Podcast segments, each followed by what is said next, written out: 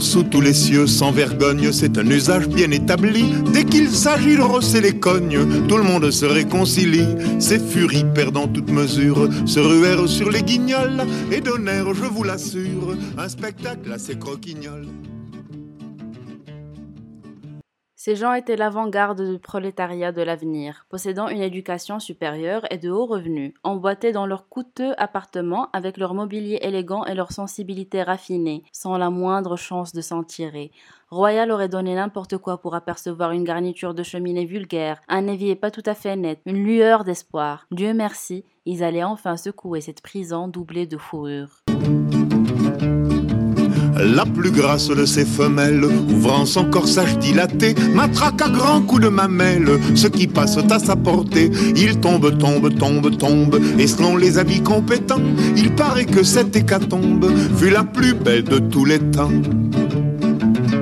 Bienvenue dans le sixième épisode de Read My Nips. Aujourd'hui, IGH High Rise de J.G. Ballard, sorti en 1975 et adapté au cinéma en 2015 avec Tom Hiddleston dans le rôle de Robert Lane. Robert Lane, médecin, récemment divorcé, qui déménage dans une tour. Une tour de 40 étages. Au début, tout se passe bien. Il rencontre ses nouveaux voisins, il se familiarise avec les 40 étages de la tour, son centre commercial, ses piscines. À travers lui, on rencontre Wilder, un producteur télé, sympathique, Anthony Royal, l'architecte ayant conçu la tour et plein d'autres personnages. Petit à petit, des actes de violence commencent à troubler l'atmosphère de fête continue qui régnait dans la tour. Les choses dégénèrent très rapidement et le bâtiment se transforme en jungle privée où les pires atrocités constituent le quotidien des habitants à ne plus sortir de ces tours et à aller au bout de leur nuit ensemble sans intervention aucune de l'extérieur. Une épidémie de violence éclate et les habitants de la tour s'organisent en factions dont les allégeances découlent non du rang mais de l'étage social où ils se trouvent. C'est un goûter d'enfant incontrôlable qui va finir dans le sang et la puanteur.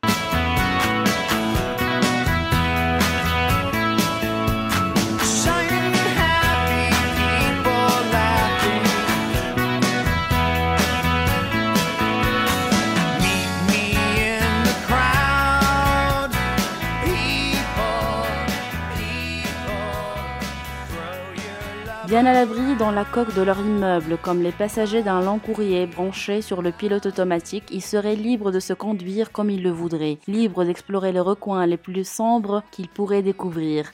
De bien des manières, la tour représentait l'achèvement de tous les efforts de la civilisation technologique pour rendre possible l'expression d'une psychopathologie vraiment libérée.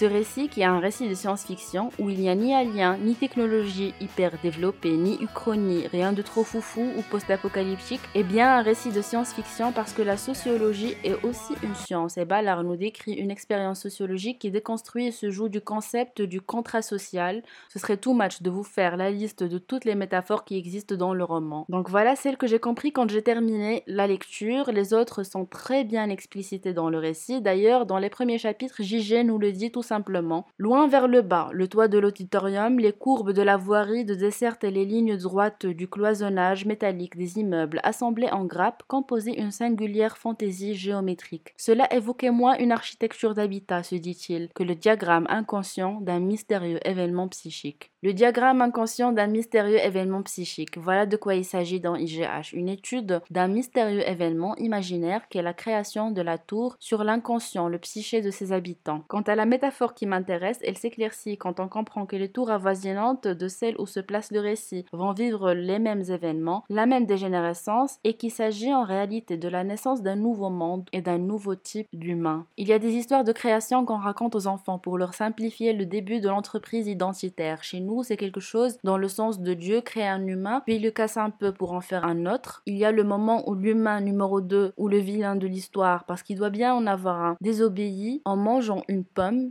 et puis les deux se font éjecter du paradis. Après cette mésaventure, les deux se consolent en se frottis-frottant et créent ainsi l'humanité. C'est assez absurde, mais ça donne envie. C'est pratique un péché originel. L'homo sapiens se sent plus enclin à subir son prochain quand il se sait lui-même coupable par défaut. Ici, on a affaire à une autre histoire de création. Les prémices tiennent lieu dans le ciel, comme avec la première histoire. Tiens, une tour de 40 étages, 1000 appartements, un centre commercial, deux piscines, un petit paradis bourgeois suréquipé. Ça commence dans la joie de la modernité et pendant un moment, la vie dans la tour n'est qu'un long apéro avec quelques pauses pipi ou dodo, une euphorie corporatiste, comme le dit J.G. Ballard. Subit une sorte de crise de croissance où la violence devient l'émotion maîtresse de la communauté. Les habitants s'entretuent, s'entre-cannibalisent, s'entre-violent dans l'intimité de leur panopticon. Ils bénéficient tous d'une sorte d'omerta par rapport au monde extérieur, Personne ne sort plus de la tour, à part un chroniqueur télé qui chaque soir présente le journal, raconte l'effet du monde et préserve le pilier embêtant qu'est la tour ainsi que ses termites de la lumière du jour. L'auteur nous raconte beaucoup son rapport réticent aux médias tout au long du sous-texte de plusieurs personnages, dont Wilder, voyeur aveuglé par son désir d'ascension sociale. La dégénérescence des différents systèmes d'évacuation, de climatisation, d'électricité et autres dans la tour se fait en parallèle d'une décadence de la structure sociale où l'organisation répandue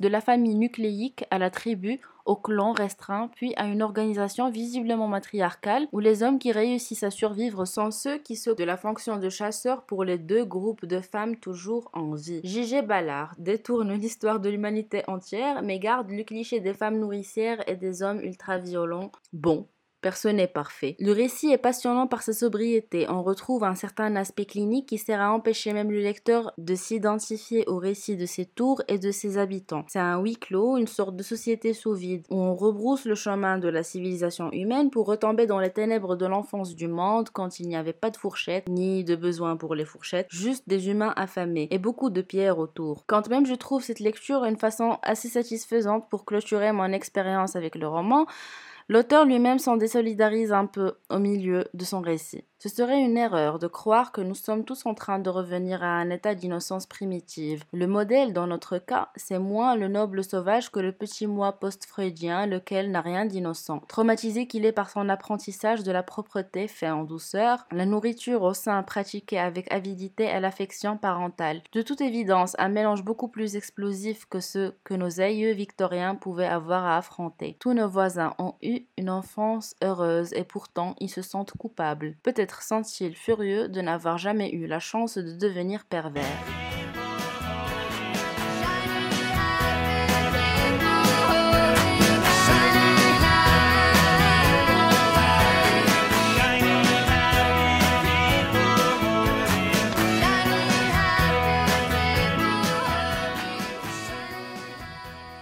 Peut-être sont-ils furieux de n'avoir jamais eu la chance de devenir pervers, je n'en sais rien. Mais bon, ce fut à peu près ça, IGH de JG Ballard. On se retrouve la semaine prochaine pour un septième épisode de Read My Nips. Et d'ici là, stay in school, eat some veggies and read some books.